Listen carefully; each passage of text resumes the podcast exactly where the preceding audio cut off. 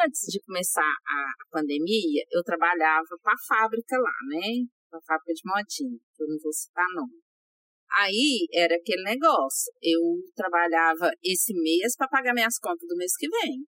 Eu nunca consegui guardar um centavo. Né? Aí veio essa loucura dessa pandemia. Aí apareceu a oportunidade de fabricar máscara e capote, né, aventais. Então foi onde eu, eu comecei a vender isso.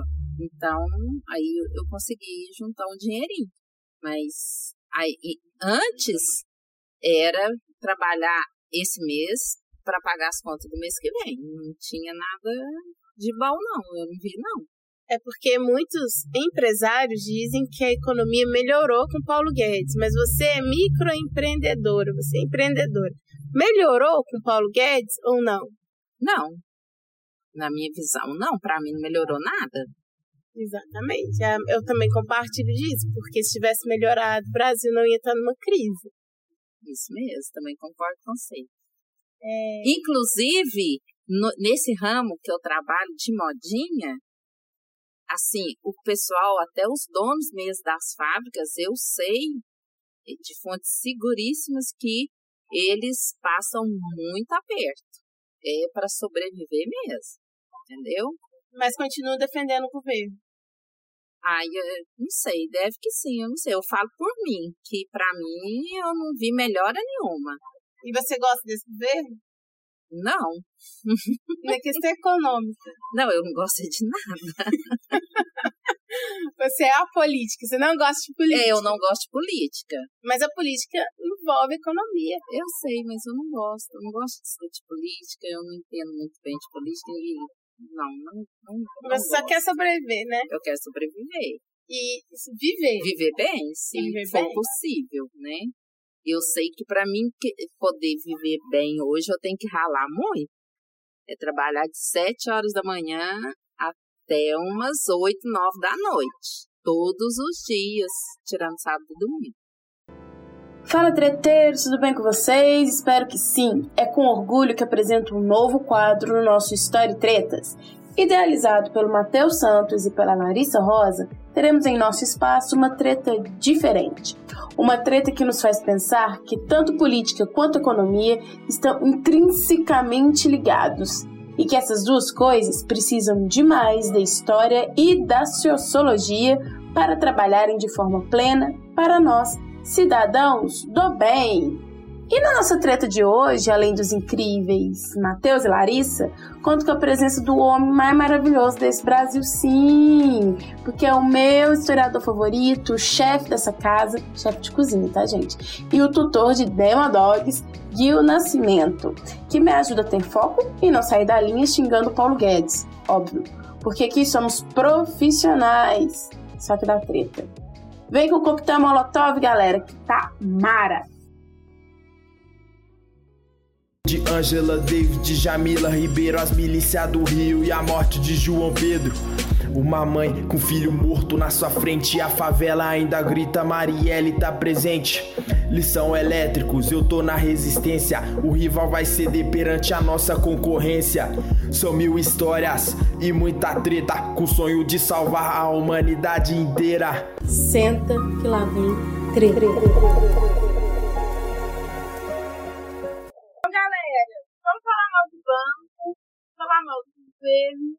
E elogiar as partes devem ser elogiadas, se é que tem alguma parte para ser elogiada. Mas antes de tudo, vamos contextualizar o assunto. E para contextualizar o que está acontecendo, a gente precisa entender o Brasil antes e durante a pandemia, porque do jeito que está, a gente não vai ter depois da pandemia, porque a gente não consegue sair da pandemia. Então, para isso, eu vou chamar a perfeita da Larissa. Larissa, toma que a treta é sua. Pode começar. Ótimo, Kel, tudo bem. Então, vamos lá. Para a gente começar a entender a recuperação lenta da economia, né, a gente precisa entender os diversos fatores que atingem ela desde o começo. O primeiro, e o que eu acho que é o, o senso comum, que todo mundo já sabe, é que a economia brasileira ela vive sendo atingida por vários choques. Isso aí já é senso comum.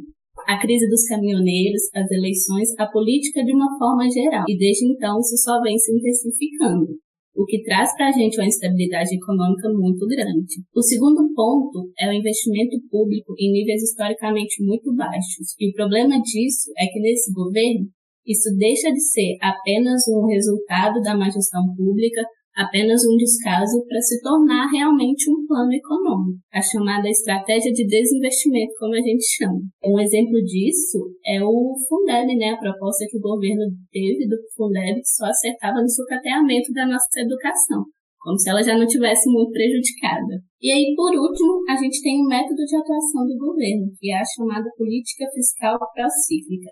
O que, que significa essa política? Significa que o governo está fazendo uma política de gasto público, tributo, que ao invés de evitar o aprofundamento da crise, ele só amplia ainda mais essa catástrofe. Como que ele faz isso? Através da meta de déficit primário, onde o governo gasta mais do que, do que arrecada e não consegue poupar para poder pagar a dívida pública e através do teto de gastos, que a gente já conhece também, né, o famoso teto de gastos que visa evitar que o governo gaste em setores essenciais para a sociedade.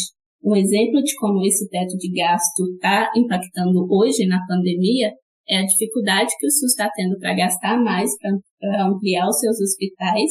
E o outro exemplo é o corte do investimento em ciência e tecnologia, o único setor que está respondendo com rapidez nesse momento e que podia oferecer soluções para a gente enfrentar essa pandemia, que são as universidades federais e os institutos de pesquisa, tendo seu orçamento aí asfixiado, né? Ótimo! Eu queria só fazer um adendo nessa questão, gente, do, das dificuldades do SUS e a questão das universidades. É porque quem faz pesquisa no Brasil, para quem não sabe, são as universidades federais, tá? as universidades particulares ainda não estão focadas na pesquisa.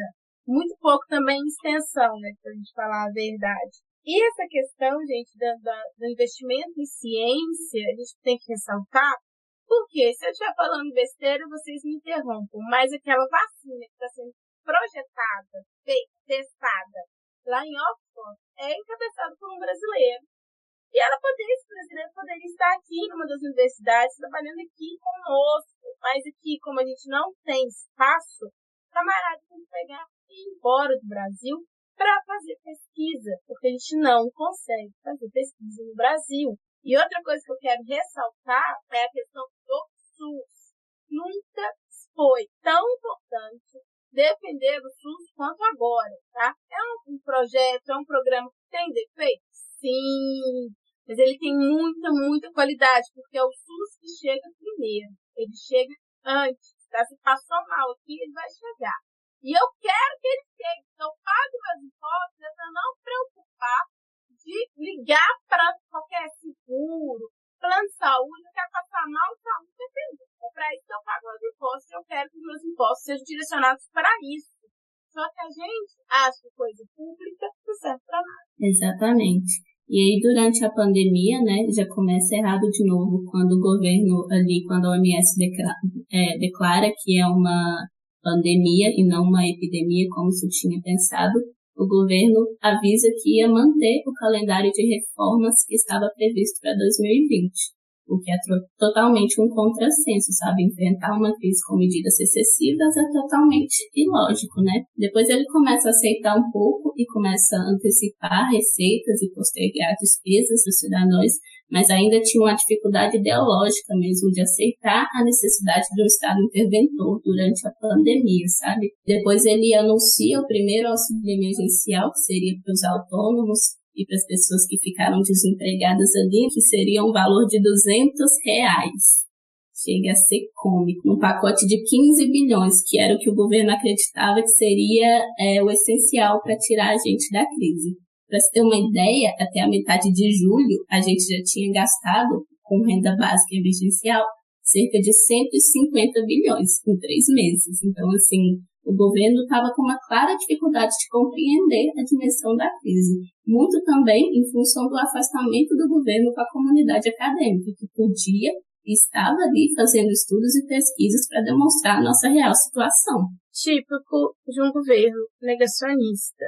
Eu quero pontuar uma, uma coisinha assim. Nesse contexto todo, eu acho que a gente percebe que existe uma dificuldade muito grande disso que a Larissa falou, do próprio governo entender aonde que ele tem que entrar nessa história toda, só que eu acho que essa pandemia, ela expôs também uma das maiores fragilidades do Brasil, que é na questão organizacional. A gente descobriu pessoas que não existiam tecnicamente, gente que nasceu e não tinha documento, sabe? Então, esse é um problema muito sério do Brasil e a gente descobriu ele da pior forma possível.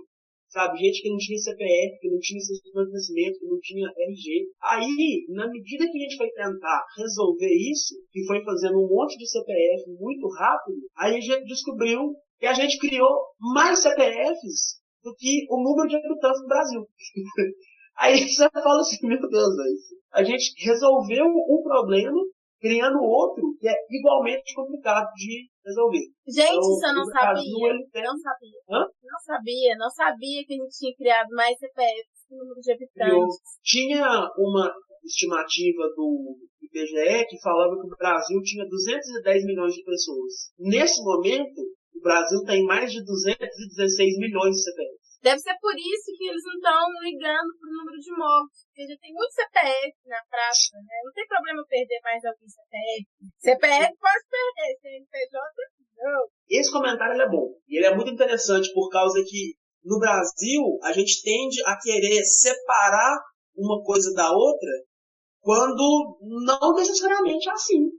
Não necessariamente é desse jeito. Quando você perde uma empresa, é muito ruim mas quando você perde os trabalhadores, é tipo assim, eu não queria ter que estar tá falando sobre isso, sabe? É, é um negócio que a gente para e fala assim, aí, por que, que a gente tem que discutir esse assunto sobre a morte de pessoas? Sabe, nós chegamos num ponto que morre mil pessoas todo dia. Não é uma coisa que deixa a gente tão assustado, tão sentido, mas são mil pessoas que morrem todos os dias no Brasil. Estacionou ali, mil pessoas. Sabe? Então, do que, que adianta você ter milhões de CNPJs né, sem comentar sobre o quão é difícil manter o CNPJ no Brasil. Né? O que, que adianta você ter uma porrada de CNPJ e não tem CPF? Não adianta, não adianta. A gente enfrentou isso, no meu ver, do ponto de vista econômico e de saúde, a gente fez tudo. Tudo. E a gente está num ponto agora que eu não sei mais se tem como resolver. A minha opinião pessoal é que a única coisa que pode salvar o Brasil é uma vacina. Não tem mais nada nesse momento que salve o Brasil eu também concordo. Também penso que só uma vacina pode salvar o Brasil de se afundar. Porque eu acho assim, como a Larissa já estava pontuando, a gente está num, num, problema que já é uma bola de neve. Que foi, como você mesmo colocou, Matheus, os problemas que a gente tinha, né, estrutural, de organização, foi tudo, tipo, pulou, pulou com a pandemia. Então a gente não estava preparado, a gente não era uma Nova Zelândia, a gente não é um Reino Unido, a gente não tem um controle da situação. E a economia, ela já estava vindo sofrendo, já estava sangrando. Acho que tem dois pontos aí, né, que vocês citaram, que é importante a gente discutir nesse podcast, que é a questão do, do auxílio emergencial, que, que a Larissa falou agora, mais cedo, e a questão da economia em relação, por exemplo, ao encerramento, ao fechamento de empresas durante a pandemia. Segundo o IBGE, até metade de junho, 716 mil empresas fecharam as portas no Brasil. E dessas, 98 99,8% eram de até 49 empregados, ou seja, praticamente todas as empresas que fecharam são pequenas empresas, com até 49 funcionários. E isso mostra um pouco de como que é a atuação desse governo, a atuação do Paulo Guedes, da equipe econômica do governo em relação ao que ele pensa da economia. Então, o auxílio emergencial, ele saiu, né, mas saiu depois de muita pressão social, formas de auxílio a empresas não foram muito bem planejados pelo governo. Tanto que essa parte da, da sociedade, né, da, da economia que mais foi afetada. Eu queria fazer um rápido comentário nisso que você falou das pequenas empresas. Meu pai é gerente de um hotel e de um restaurante enquanto. Lá eles eram, antes da pandemia, acho que 28 ou 29 funcionários. Depois da pandemia, o setor hoteleiro, principalmente, caiu muito forte o quadro diminuiu de 28 para 8 funcionários. Aí você pensa, nossa, 20 pessoas foram demitidas. Foda. Mas o que que são 20 pessoas sendo demitidas? Eu vou contar agora. Um belo dia o telefone do meu pai tocou. Era uma senhora que trabalhava lá com eles. Aí essa senhora estava contando que ela não tinha nada para fazer em casa, não tinha comida nenhuma que ela pudesse estar tá alimentando as filhas dela. Aí ela ligou para ver se meu pai podia fazer alguma coisa para ajudar ela e tal. Aí meu pai juntou com o pessoal que sobrou lá no, no hotel, eles fizeram uma vaquinha lá e mandaram uma cesta básica para essa senhora. No dia seguinte toca de novo o telefone do meu pai essa senhora de novo, e ela muito alegre, muito alegre e tal. Aí ela tá assim, escuta Zé, escuta Zé. E um, um chiado assim, que meu pai não sabia o que que era. Aí meu pai falou assim, ah, não, mas que é isso? Eu não tô entendendo. Aí a senhora virou pro meu pai e falou assim, isso é arroz, Zé. Isso é arroz dourando na minha panela. É isso que são 20 pessoas sendo demitidas numa pequena empresa no interior de Minas. É isso. E aí a gente se perde nessa quantidade de, de números que 700 mil empresas fecharam e 49 empregados e mil pessoas morreram. É isso que a gente está vivendo. A pessoa ligar emocionada, feliz com ter um arroz dourado na panela. É para essas pessoas que nós estamos virando as costas o tempo todo, agindo do jeito que a gente age, sabe? A gente, no caso, enquanto país, enquanto Estado, com nosso governo e tal, são essas pessoas que nós estamos abandonando. São essas pessoas. Eu vou só complementar isso que você falou. Com, eu estava ouvindo mais cedo com um podcast falando sobre o auxílio e tudo mais, e falou que sim, que nem todo mundo que precisava do auxílio recebeu, porque tem muita gente que foi lá, se cadastrou sem precisar. E aí fala, né, que, tipo, muita gente ao receber o auxílio, dividiu com os vizinhos, dividiu com pessoas que não tinham tido esse acesso. Sabe? Isso é de uma dor tão grande, é uma porque assim, o Brasil é um país livre, sabe? A gente tem, tem condições de fazer mais para a população, que a gente não faz.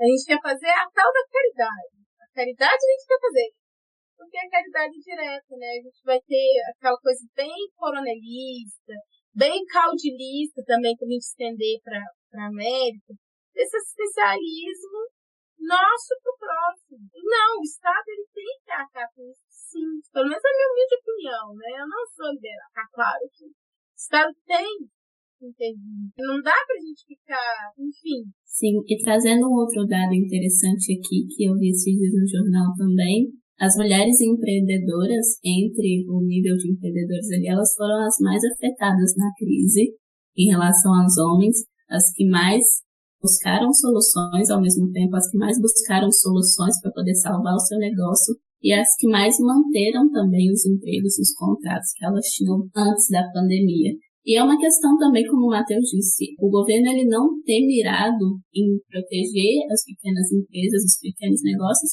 foi um erro muito grande, porque essa é a maior parte da economia do país. Isso é o que garante a maior parte dos empregos que a gente tem hoje no, no país, sabe? Então, o governo até tentou algumas propostas, né? Acho que o Matheus pode falar melhor disso depois, né? Um, enchendo bancos de, de possibilidade de dar créditos, mas não era o essencial a primeiro momento e não funcionou realmente. Muitas empresas acabaram fechando, que já estavam numa situação de crise muito antes da pandemia. Justamente, quase nenhuma empresa conseguiu empréstimo, que seria esse um dos principais pontos para salvar as empresas, seria empréstimos abaixo, com baixo taxa de juros. E a grande maioria não conseguiu. Por quê? Porque são empresas muito pequenas, em que as pessoas não têm muito acesso a conhecimentos, a ir no banco e a pedir e os bancos não estavam dando esse, esse dinheiro, não estavam dando esses empréstimos para essas empresas. Manter emprego, prestar dinheiro para a empresa para manter emprego, também tem relação com o auxílio emergencial, né? Porque aquelas pessoas com carteira de trabalho, elas não vão receber o auxílio emergencial. Então, o auxílio emergencial foi criado para pessoas sem carteira assinada, pessoas que eram autônomos ou microempreendedores individuais, etc., e desempregados, né, claro. Saiu uma, uma reportagem, um estudo, quer dizer, né, do, do FGV, essa semana, mostrando o impacto do auxílio emergencial na diminuição da extrema, da, da extrema pobreza no Brasil. Segundo o FGV, o Brasil teve o menor, esse mês né, de junho, foi o menor índice de pobreza extrema nos últimos 40 anos. Segundo esse estudo, né, fala que considera pobreza extrema aquelas pessoas que recebem até um dólar e 90 por dia, ou uma família que recebe um dólar e 90 por dia per capita, o que no Brasil seria, na cotação de hoje, 154 reais por pessoa por mês, numa família. Então, se uma família ganha ali abaixo de 154 reais para poder manter aquela família, por pessoa que vive na família, então ela está abaixo da, da linha de pobreza, ela está na extrema pobreza. Segundo esse estudo, então, o auxílio emergencial foi responsável por diminuir esse índice ao menor nível nos últimos 40 anos. Seria, então, com, em junho, 3,3% da população está enquadrada nesse nível aí de extrema pobreza. Então, são cerca aí de 6,9 milhões de pessoas nesse nível.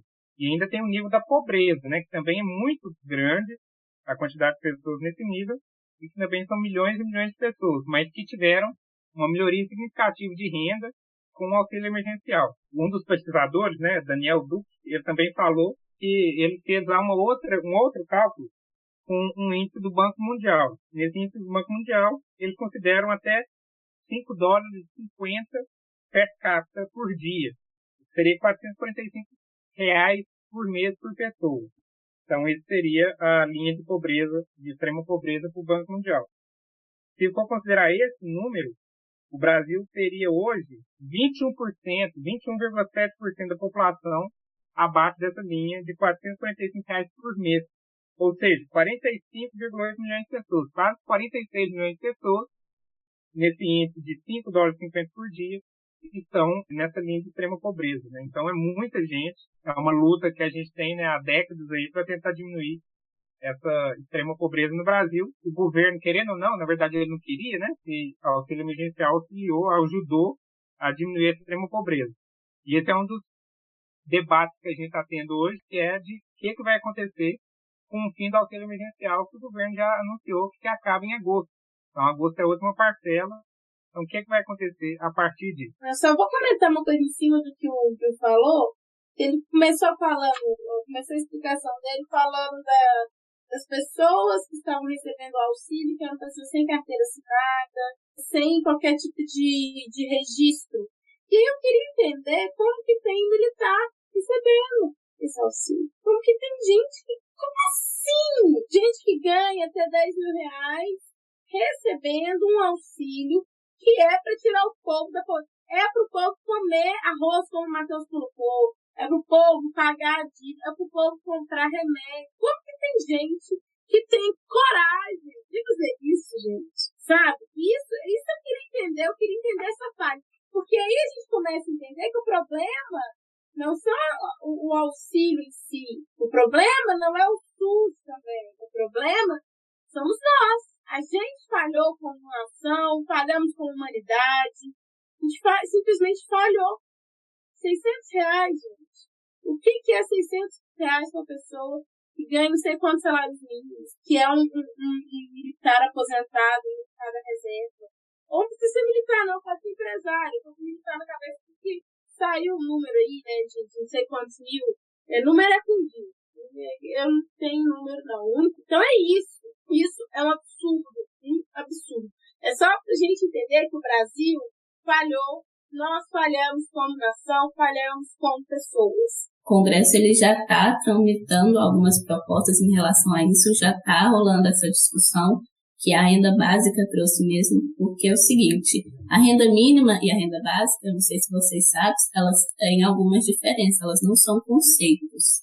Posso até estar explicando aqui. Elas têm diferenças muito importantes entre elas, em termos de objetivo, justificativa e principalmente nos impactos. A renda mínima, ela tem como objetivo combater a pobreza. Para isso, ela é focalizada naqueles que são definidos como pobres. Já os programas de renda básica, por mais que eles também tenham como um dos objetivos combater a pobreza, eles têm outra motivação maior, principal. Eles são inseridos numa outra lógica, que é a visão de que a riqueza de uma nação é uma construção coletiva, fruto do esforço histórico de toda uma sociedade. e que por isso é justo que uma parte dessa riqueza seja distribuída igualmente entre todos. A renda básica, por definição, então, ela é universal. E isso vai gerar vários impactos de diferentes formas, a começar pela concessão do benefício, né?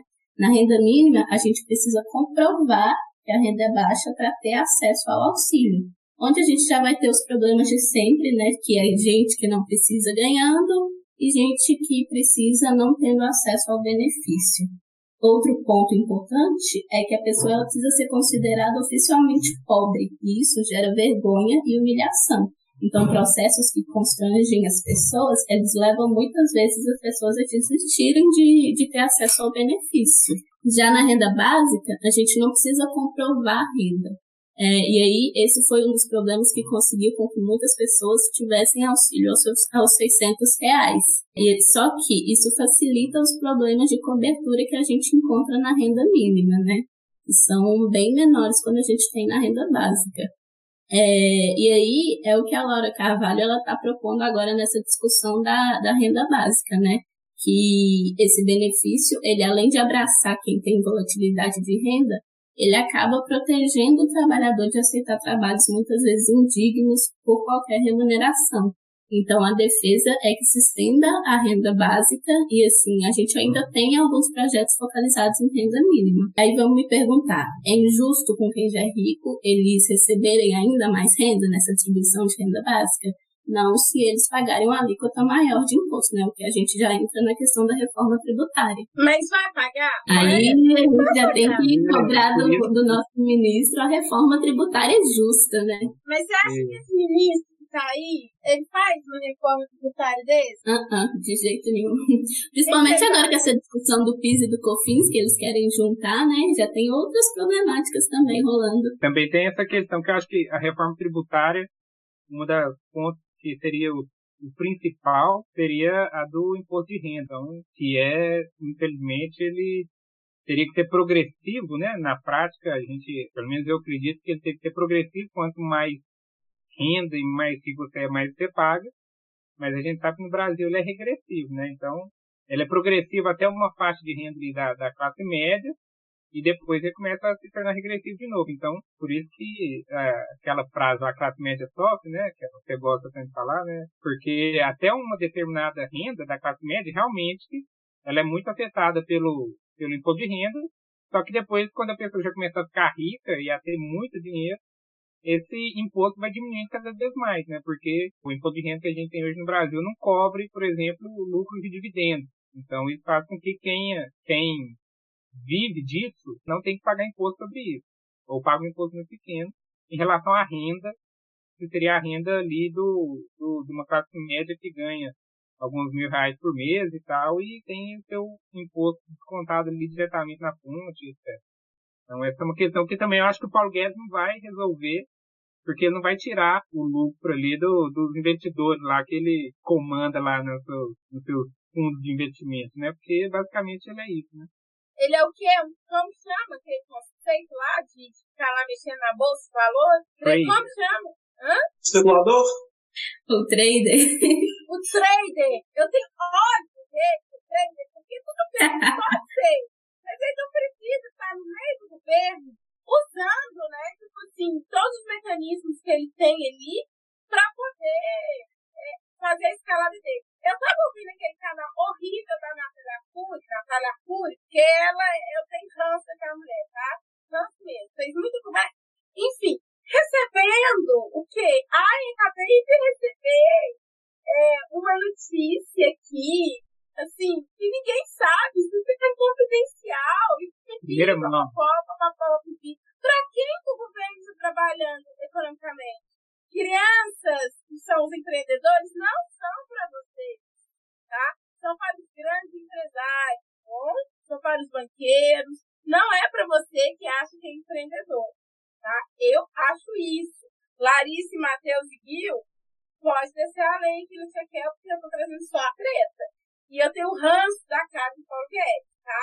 Pronto, falei. A gente tem que olhar principalmente essa parte da reforma tributária brasileira. O jeito como o Brasil cobra imposto hoje, ele, ele traz problemas seríssimos. seríssimos mesmo.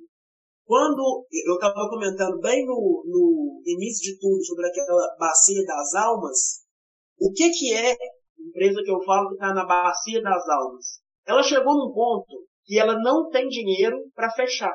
O que, que é não ter dinheiro para fechar? Você não consegue acertar com todos os seus funcionários, com todos os seus fornecedores e dar barca no seu CNPJ. Aí você vai rolando aquilo ali, você vai desenvolvendo aquele negócio, rolando sua dívida a juros altíssimos e você não consegue parar aquilo. Aquela empresa não consegue parar mais. E você não tem como declarar falência. Não é que não tem como, tem como. Só que esses mecanismos, eles são de muito difícil acesso para pequenas e médias empresas. Eles são fáceis para grandes empresas. E, e para pequenas e médias é muito complicado isso. E o Brasil, ele tem muitas empresas nessa bacia das almas que eu comento, é mais perceptível para mim no campo industrial. O campo industrial brasileiro, ele é muito complicado por causa que a gente não pensa em ser um país produtivo. Então, qual que é um dos maiores problemas do Brasil que eu acho? Quando entra numa parte boa da economia brasileira, todas as empresas começam a ficar muito inchadas. Tem gente demais produzindo de menos. E quando o negócio começa a cair muito forte, tem gente de menos fazendo demais. Aí, quando está nessa situação muito complicada, que tem pouca gente, você já não consegue mais acertar com aquelas pessoas ali para falar assim, ó, gente, realmente não deu certo, fiz deu errado, me desculpa, tá aqui o pagamento de todo mundo, tá aqui nos fornecedores e tal, e acabou. Ao mesmo tempo que o cara também não consegue crescer a empresa dele, por causa que existe um déficit muito grande no campo de administração no Brasil. No, o ensino brasileiro, ele é muito faltoso nessa parte. Então, o campo empresarial no Brasil é muito, muito complicado. E isso, eu estou só fazendo um breve comentário sobre a estrutura tributária. Eu não estou nem comentando sobre a indústria automobilística do país, por exemplo, que todo ano recebe descontos e descontos e descontos dos impostos porque emprega não sei quantas mil pessoas. Aí o setor continua sendo altamente improdutivo. Então é um país que depende muito do Estado, que o Estado precisa agir sempre que pode, só que ele também deixa todo o setor produtivo meio que amarrado. Aí fica ruim dos dois lados, fica muito pesado para o Estado, e por mais que o setor produtivo tente ajudar, né, entre aspas, de alguma forma, ele também não ajuda. Aí o país não vai para frente. Aí fica crise atrás de crise, atrás de crise, atrás de crise e nunca estabiliza. Sem contar nesse pacotão aí, Matheus, a corrupção, que a gente não pode esquecer, que faz parte também. Inclusive, a corrupção nas empresas e tal, ela existe também, de certa forma, por causa da dificuldade da estrutura tributária do Brasil. Por exemplo, você tem um MEI hoje, que é microempreendedor, microempreendedor individual. Aí você pode ganhar até R$ 6.800 no mês, se eu não me engano. Quando você passa desse faturamento, aí sua, sua empresa tem que entrar naquele simples.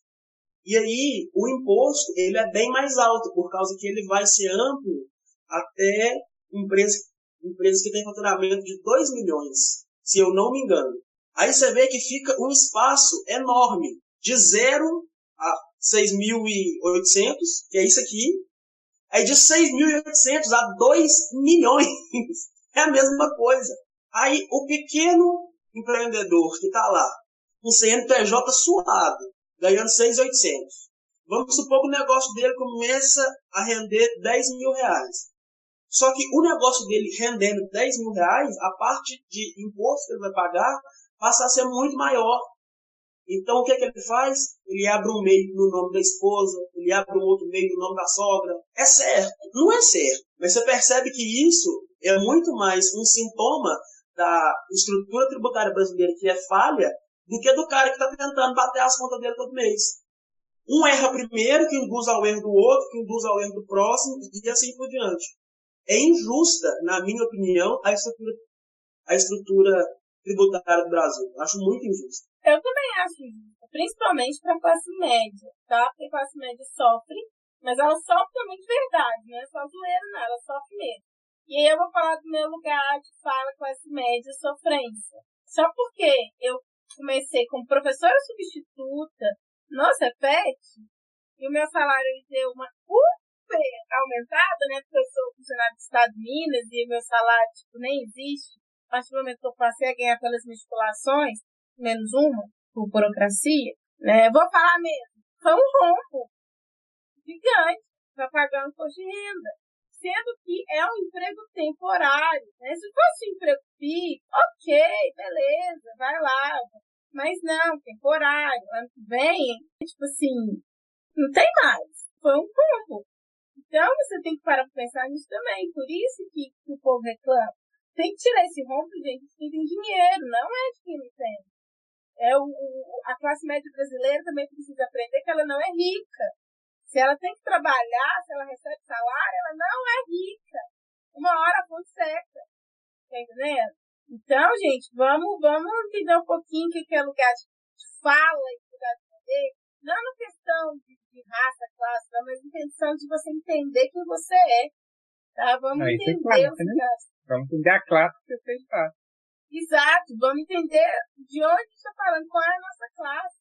Você não é rico classe média brasileira. Você trabalha. A partir do momento que você recebe salário, você não vive de rendimento, você não é dono de nenhum meio de produção. E a gente sempre comentava, né? O dia que a classe média brasileira perceber que ela carrega esse país nas costas, vai ser uma queda da Bastilha de novo. O problema é que ela não tá parecendo que vai perceber, não. Não, não tá com pressa nenhuma. Isso casa com o que a Larissa falou no início da, da questão das rendas que é, tipo, é muito difícil para a pessoa, né, chegar e falar, né, se encaixar na, na, na extrema pobreza para poder receber. Porque o brasileiro, ele vive de aparência. Né? Você acha que ele vai querer que faça, às vezes, uma revolução dessas porque ele vai perder o status dele? Então, isso aí a gente precisa começar a discutir na escola. Mas na escola a gente não tem educação financeira, a gente não tem filosofia, a gente não tem sociologia, muito menos história e direito quando a gente consegue abordar todos esses temas, são caríssimos. Né? Economia. Economia e sociologia é quase a mesma coisa, gente. Elas são. Quer dizer, a sociologia é a mãe da economia, na verdade, né? Eu acho, né? Aquelas, né? Enfim. Mas não tem jeito, sabe? Então você vai enfiar onde economia sociologia? Não adianta você também ter só ter uma, uma aula de educação financeira, aprender o que você tem que fazer, aprender a investir, guardar dinheiro, se você não sabe o impacto disso socialmente, tá? A gente está falando de número, a gente está falando de riqueza, mas a gente está falando de gente. Isso é mais importante. E a escola também me ensina. Então é uma falha atrás de falha. A gente só está achando falha nesse Brasil. Sim, Kel, mas aí eu vou ter que fazer uma críticazinha a você muito rápida. Pode ser até demorada, Matheus. É pra isso que Não, mas é por causa que você estava comentando da Natália Arthur agora. E por mais que você não concorde com os métodos dela, e eu, inclusive, não gosto muito dela também, mas eu acho muito importante o trabalho que ela faz. Eu acho muito, muito importante. Hoje eu acho que na, hoje eu acho que na, no quadro brasileiro, a Nath Finanças ela acaba sendo mais. Ela casa mais com o brasileiro real do que a Natália Arcuri. Mas eu acho o trabalho da Natália, assim, muito, muito importante mesmo. E coisas que eu uso no meu dia a dia, eu já aprendi vendo coisas dela. Então, por mais que existam críticas pontuais que eu acho que todo mundo deve fazer, eu acho super importante o trabalho dela. Você o advogado do diabo aqui, porque ela realmente é foda em algumas coisas. Mas você tá certo, Matheus. Ela supre uma lacuna que existe né, na educação da, do brasileiro, ela, super, ela existe ali, ele e outros tantos canais de finanças. É, o, o Me Poupe diz que é o maior, né? A hora de fazer propaganda. Pode me contratar, né, para porque fala bem, fala mal, mas fala de mim. Pode monetizar isso aqui. Não é assim que ela fala? Não é assim como monetizar até a crítica? Mas é importante. É importante falar. Tanto que muita gente começou a, a, investir, a pensar em dinheiro depois do canal dela. Já tem anos dela por umas questões mais particulares, né? Que tem a ver com a questão da própria eleição. Mas, enfim, o trabalho dela merece reconhecimento. mas também merece críticas. Mas o reconhecimento dela eu concordo, Matheus. O trabalho dela é essencial para suprir essa lacuna. Da mesma forma que vários youtubers dando aula de história. É legal porque a gente também não. A estrutura do Brasil ela é falha na educação. Se a gente melhorar, não vai precisar de ter gente desse tipo dando aula pra gente. A Natália realmente ela foi importantíssima aí nos últimos anos para levar a educação financeira para a população brasileira, né? Não é à toa que ela tem milhões de inscritos no YouTube. Só que o ranço da o ranço que a gente fala dela, é que nos últimos anos ela apoia meio que, às vezes mais de forma... Sem ser imparcial, disparada, fazendo propaganda, ela, porque ela é... descolou, ela descolou aquilo que a gente fala da economia e da questão social. Importante não é o governo, o governo fica quieto, fica calado. Porque você falando e fazendo esses medos atrapalha o que tá entendendo? Se o governo fica quieto igual o nosso presidente está calado há um mês, graças a Deus, ou a cloroquina, vai saber, ele fala quieto, o mercado está agradecendo. Então eu acho que tem coisas e coisas que a gente tem que criticar. Não dá. O mercado também não é o Deus que tem que ser agradado com o sangue da população, não. Isso, e é isso que ela faz, né? Ela apoia todo tipo de reforma que vai penalizar a população, porque isso vai, é, segundo a, a, o Deus mercado aí, vai melhorar o rendimento, etc. Então não importa o que, que isso vai gerar na, na vida diária ali da população.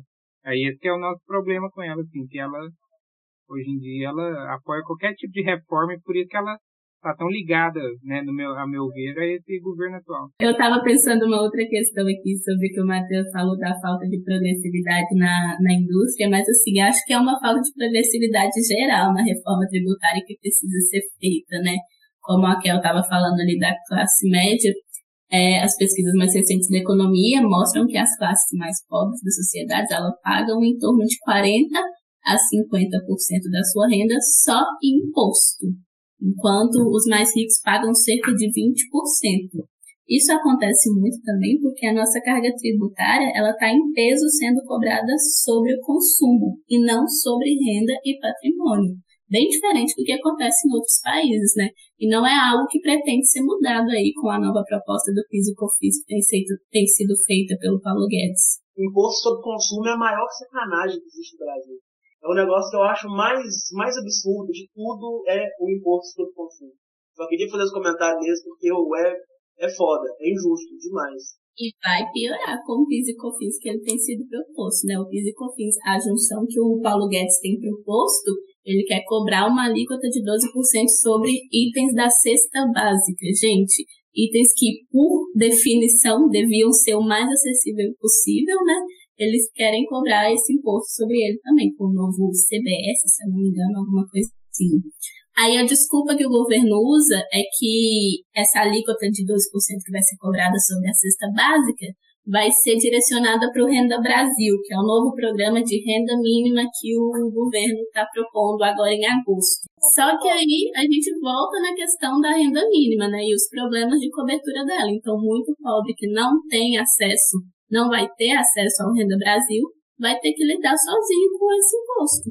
E aí não tem lógica também, por causa que é praticamente trocar cebola.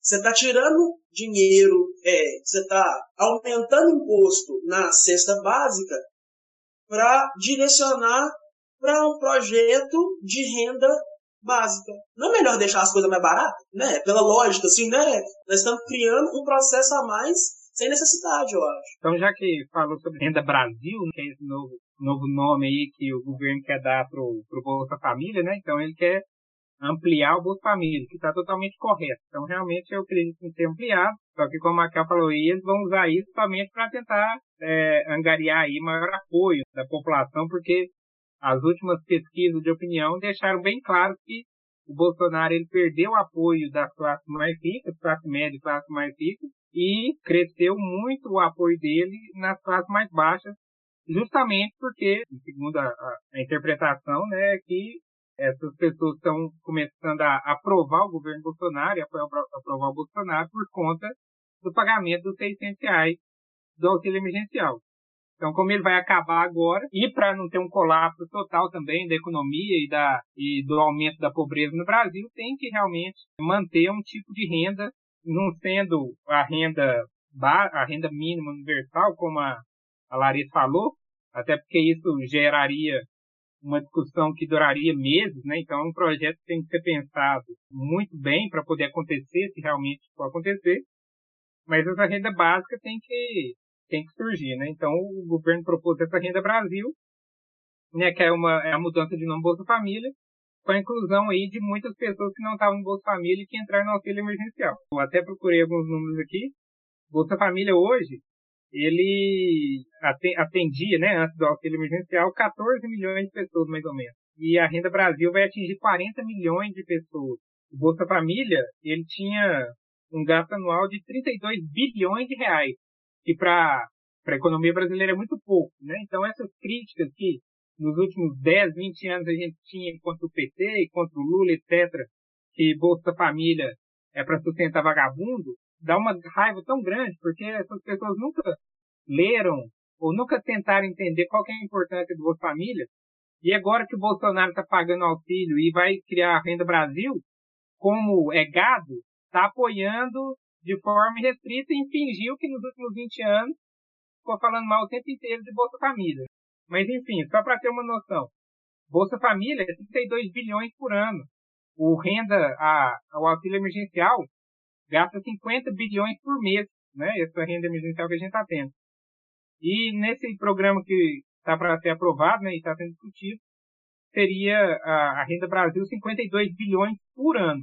Né? Então, aumentaria de cerca de 20 bilhões, né? Numa das propostas que está sendo discutida, seria uma renda aí de é, um gasto de 50 bilhões por ano para essa nova Bolsa Família, né? Que iria, então, unificar alguns sem ter que, sem ter que aumentar impostos, né, que eu acho que, que é importante. O ideal é fazer isso sem ter que aumentar mais impostos para a população, como vocês estão discutindo aí de sobre produtos básicos. Sem ter que aumentar impostos, eles conseguiriam pegar 20 bilhões de outros recursos, né, de outros apoios, como a bônus salarial e o seguro defesa que é para pescadores, né? Enfim, esse, eu acho que a Renda Brasil tem que sair, enfim, qual nome seja, se isso vai gerar ou não vai gerar votos do Bolsonaro, ela tem que sair porque se a partir de agosto, a partir de setembro, não tiver mais o auxílio emergencial, se ele não for adiado mais uma vez, ele realmente tem que sair essa renda Brasil, porque grande parte da população brasileira tem que ter um tipo de renda básica para que aquele estudo que eu falei lá atrás, de diminuição da pobreza com o auxílio emergencial, essas pessoas não voltem a viver na extrema pobreza. Né? Sim, nossa, e essa questão que você falou, deles acharem que quebra a economia, dá o auxílio e tal, né, que está mantendo as pessoas na, ali na inércia, né, para não falar outras coisas, dá uma raiva também, porque eu, como estudante de economia, sei que medidas para garantir a renda para a população vulnerável, para trabalhadores do setor informal, desempregados, isso além de garantir a sobrevivência dessas pessoas e possibilitar uma vida mais digna, que por si só já é essencial, né?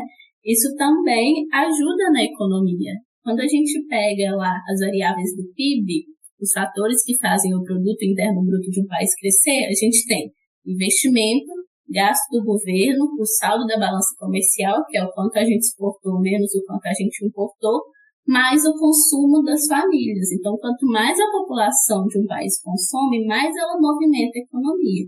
Esse é um dos motivos para os programas de renda básica existirem. Eles não são caridade do governo, eles fazem parte de uma lógica econômica. Eu Exatamente. Acho, eu acho que um outro comentário que cabe fazer nessa parte também é que agora vai chegar um momento, se a gente não tivesse enchido os bancos de dinheiro no início disso tudo, e tivesse focado em criar linhas de crédito para salvar pequenas empresas, a gente não ia precisar de socar dinheiro no auxílio emergencial todo mês.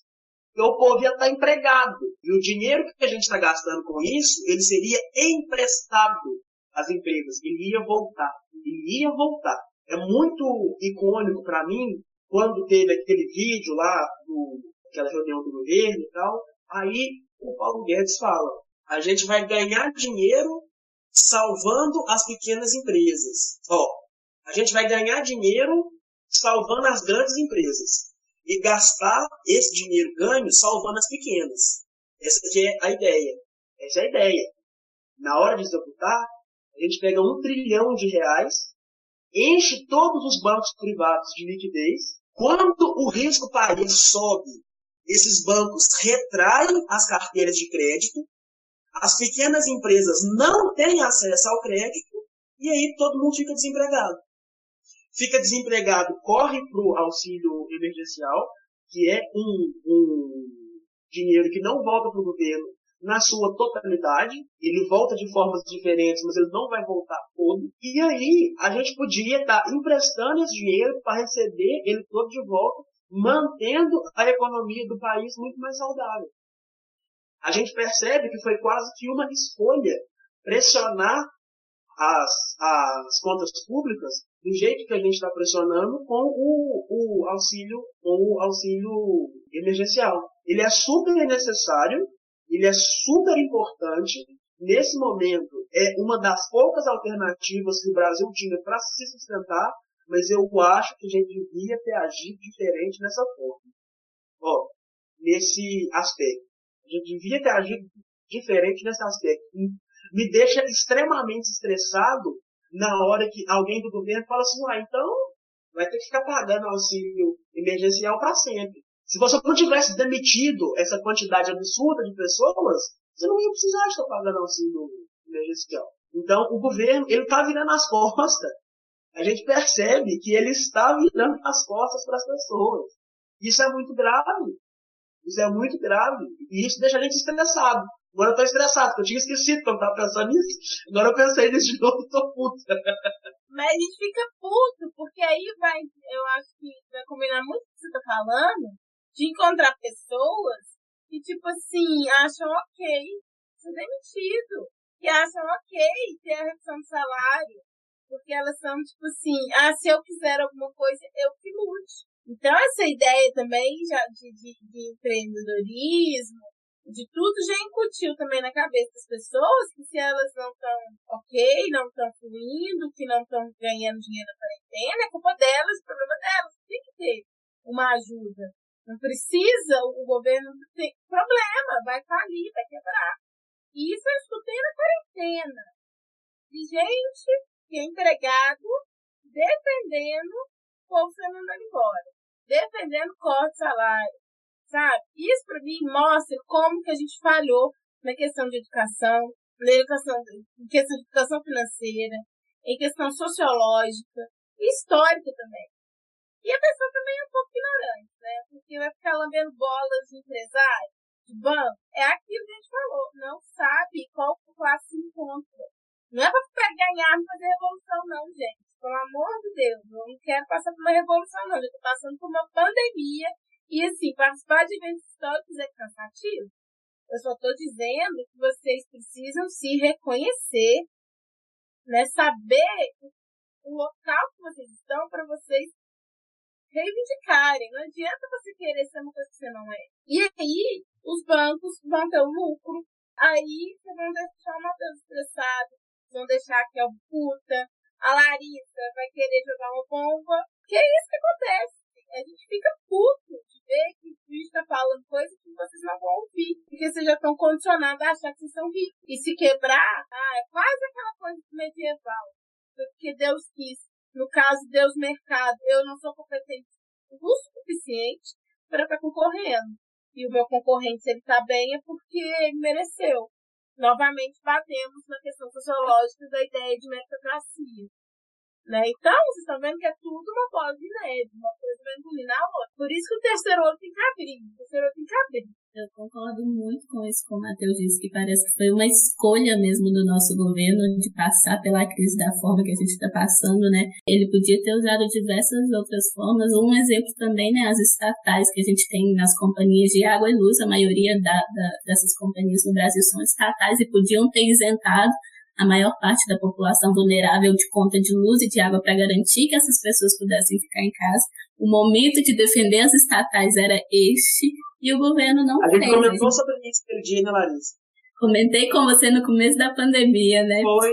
É, Agora podia... é a hora das empresas estatais fazer sentido, não fez. É, a gente podia ter dado crédito subsidiado pelos nossos bancos públicos que a gente tem, o BDMG, o BNDES, sabe? Todo, tudo isso podia ter sido usado nesse momento e o governo escolheu abrir mão e focar Vem ali Itaú, nos parceiros dele. Vem Itaú fazendo propagandinha com uma mulher falando, né? Nossa, passei pela crise e sei o quê, papai, eu tive total apoio da minha gerente.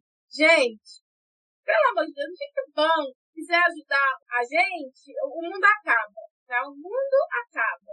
Pelo amor de Deus. Mas vocês fizeram um, um resumo perfeito aí do que é esse governo pro, pro brasileiro, né? O brasileiro de classe baixa e classe média também, né? Do, da pessoa que ganha pouco, tá nem aí.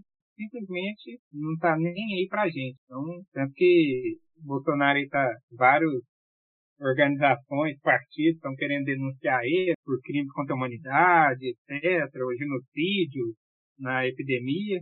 É uma questão mais simbólica, no meu ver, do que prática, mas é importante para a gente deixar demarcado aí o que foi, o que está sendo e o que, que, o que, que vai ser para a história é, esse ano de 2020 com, com Bolsonaro na presidência. Ah, e o Gil me trouxe um outro ponto aí também de alerta, né, que é o impacto do Covid na situação dos indígenas também, né, e na situação do meio ambiente, onde a gente tem uma crise ambiental que está sendo estimulada pelo próprio Ministério que devia combater esse problema. E um dado importante que eu vi esses dias também foi que nem na ditadura militar o tratamento do desenvolvimento da Amazônia foi tão claramente excludente e nunca se estimulou nunca se estimulou tanto outros setores identificados com o desmatamento, com o sufocamento da população indígena, como se tem feito agora também nesse governo. Isso aí valeria um podcast só para falar disso também. Só para falar de passar a boiada. É. Aproveitar o Covid para passar a boiada. Que ranço. E de como, ah, que, de como que a população indígena está sendo tratada nesse governo. Que é a forma Não mais vergonhosa. Isso, é a, é a, forma mais vergonhosa da história. Desde que Cabral chegou aqui é, é esse governo atual. Eu acho que nem Cabral fez isso, assim, porque assim.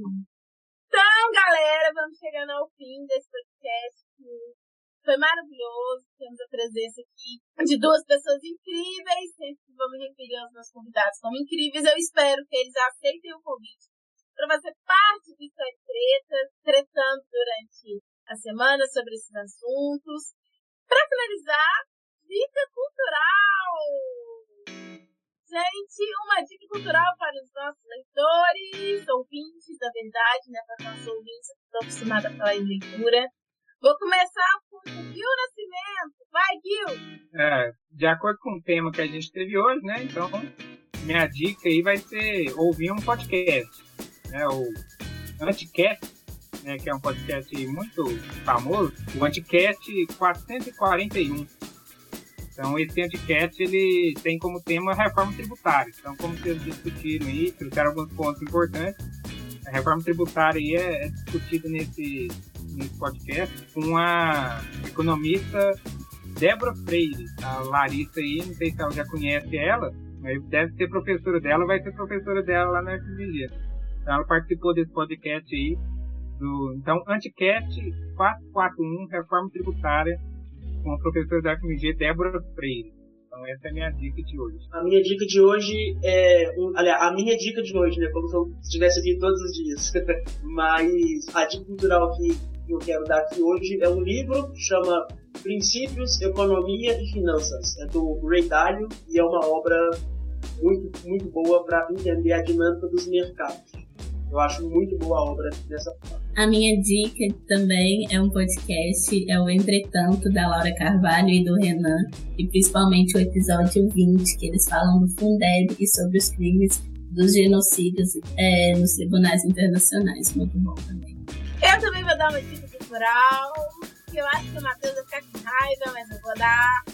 É a série The Médicos, Os Médicos, fundadores do Banco Moderno, né, pra gente assistir, pra gente entender. Gente, é uma série muito legal, tá disponível, acho que não me engano, na Globoplay. Tem toda uma pegada histórica. Ela, a série tem que focar mais em questão artística e as tretas da, da família Médici. Então, é a Médica Cultural é uma série que tá até lá no, no Instagram do, Stack que eu já falei pra vocês. E tem, né, Ô, Gil, complementa aí com aquele livro que a gente tem do, do Banco Médici para matar mais, matar mais. É, tem, a gente tem um livrinho aqui que é um, uma história do Banco Médici, Tim Park. Poder, Dinheiro e Arte na Florença do século XV. É, porque, querendo ou não, vai ser o dinheiro dos Médici que vai fazer ter a, cúpula do Brunelleschi. Aí, nesse ponto, eu vou defender o Banco Médici, que expulsa igual eu defendendo a usura, não é usura, é o gente, como chama aqui o que o Martin Lutero tá contra? Não, é usura, né? Não. É usura. É, usura é pecado, o pecado da igreja. A usura Sim. é o pecado do, do lucro. Isso! Você não poderia lucrar. Então, mas eu nunca mais esqueci que você viu o, a base de São Pedro, né? Me critiquem, eu tô aqui, é pra ir. Então é isso, galerinha. Até o próximo podcast né, do História e Tretas. Foi um prazer receber a Larissa e o Matheus. Espero que eles aceitem o nosso convite e vocês aprendam mais e abram o terceiro olho. Quero agradecer muito ao convite, fico muito feliz. Quero também fazer um disclaimer aqui de qualquer bobagem que eu falar, porque eu não sou do campo da economia, sou só um pequeno curioso e para finalizar, pau no cu do Itaú. Odeio Itaú. Quero agradecer também o convite da Kel e do Matheus por ter me colocado nessa, porque ele aproveita que eu topo qualquer ideia dele. Foi muito bom. Pretendo sim voltar. Obrigado, gente. Obrigado aos outros convidados também. Gostei de participar, gostei da conversa com vocês. Espero repetir isso aqui mais com vocês também. Eles são tão inteligentes. Por isso muito, que eu faço. Professor bom só é bom porque tem aluno bom. Se tem aluno bom, não tem professor bom. Olha Veja, eu fiquei aluno da Kel, não tem como eu não ser inteligente. Ah! Cara que é aluno da Kel, acabou, velho, acabou. Mas a Larissa não foi minha aluna e ela é brilhante. Então isso prova que como professor, bom favor. Sim. Foi ótimo, gente. Amei. Um beijo, galerinha!